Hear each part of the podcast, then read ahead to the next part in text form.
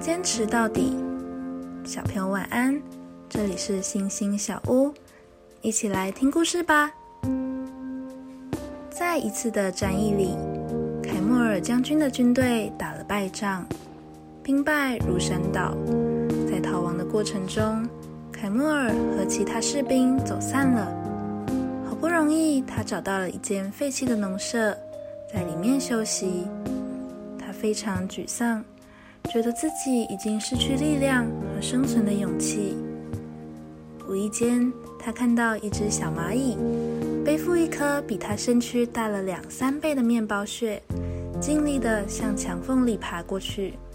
他一次又一次地跌倒，可是他仍旧诚心地再将面包屑背起来，努力不懈地一次又一次地尝试。无聊的凯莫尔计算着小蚂蚁跌下的次数，在连续跌了六十九次之后，他终于在第七十次把面包屑背到墙缝里。凯莫尔心中非常感动，连小小的蚂蚁都有坚持到底的决心，更何况是人呢？于是凯莫尔决定振作，努力找回士兵，再重新整军出发。终于。他们打败了敌军，获得了最终的胜利。想一想，从小蚂蚁的动作中，凯莫尔学到了什么呢？那你也说说看，你学到了什么呢？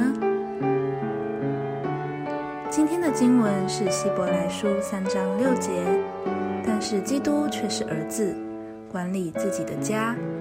如果我们把坦然无惧的心和可夸的盼望持守到底，我们就是他的家了。